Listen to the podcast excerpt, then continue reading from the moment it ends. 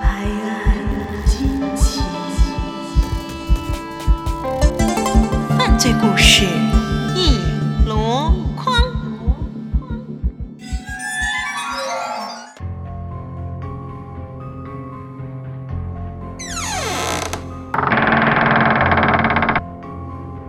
列位看官，话说今天啊是农历七月十五，古为上元佳节，正是降节飘摇公国来，中原朝拜上清回。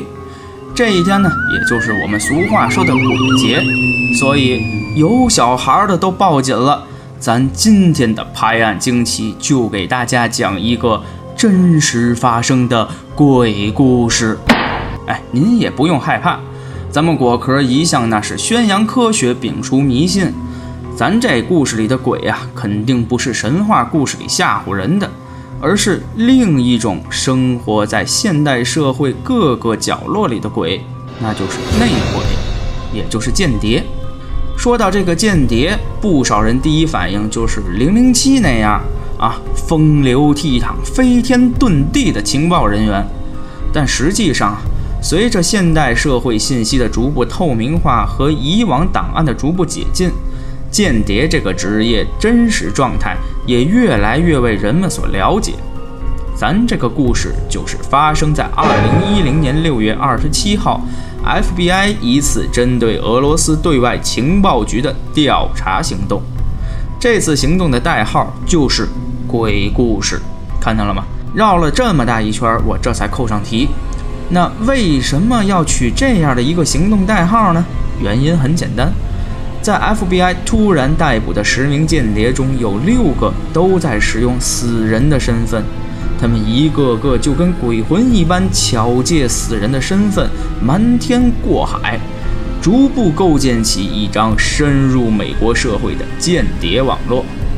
这些人大多是在美国潜伏多年的俄罗斯人。拿着美国的大学文凭，有着正式的职业，表面上呢看似与本国毫无关联，事实上却受命于俄罗斯对外情报局。二零零九年，FBI 截获了一条由莫斯科中心，也就是俄罗斯情报局总部发给间谍的密讯，内容简洁明了。你们被派往美国执行一项长期的使命，你们所接受的教育、拥有的一切，都是为了打入美国的决策阶层，要在里面搜集情报、发展关系，然后向莫斯科汇报。怎么样，像不像电影里的情节？没错，这些个间谍跟多数谍战片演的差不多，在被派往目标国之前，都会接受严格的训练。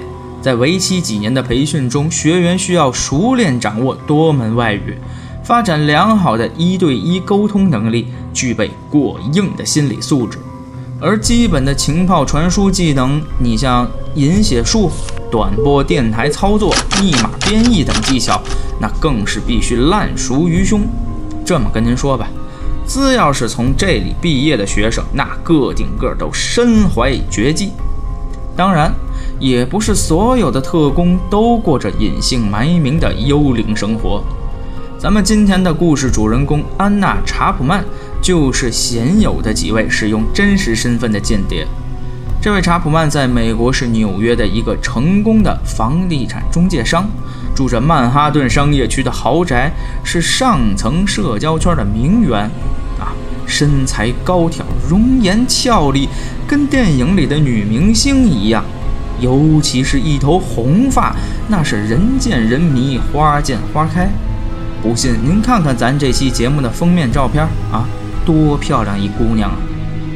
那通常情况下，真实的身份能帮助间谍更好、更快地融入美国社会，但暴露的危险性也就更大。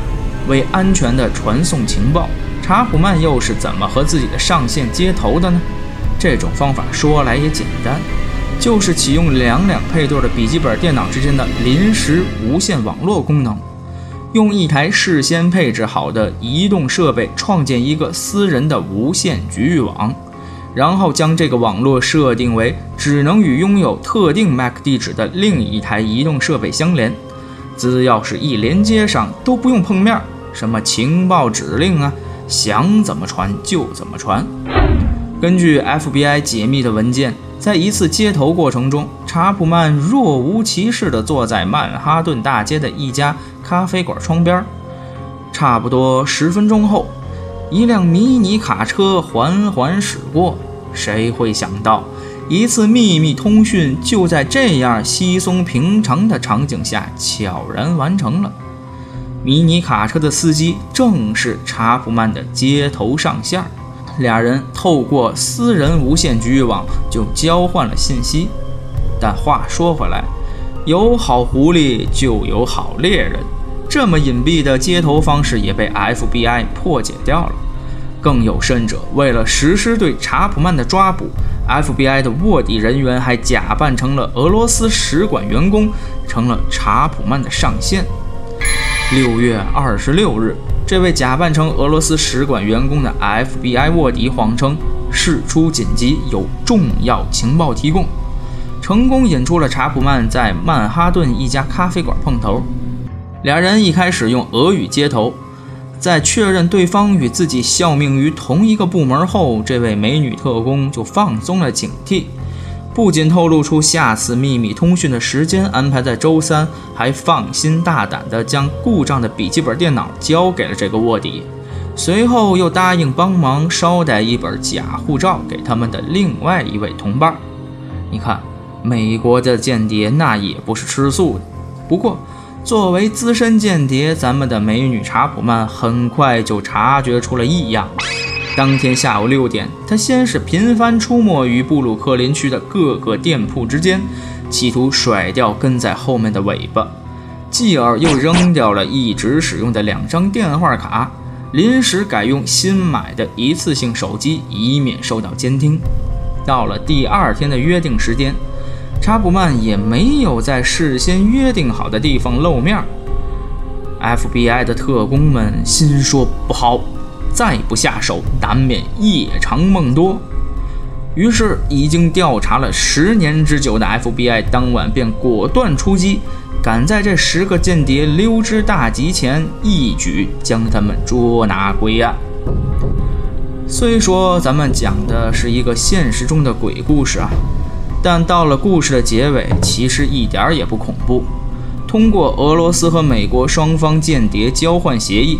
这些曾经的特工都顺利回到了俄罗斯，并且按照传统，他们接受了俄罗斯总统亲自颁发的英雄勋章，各自开始了新的生活。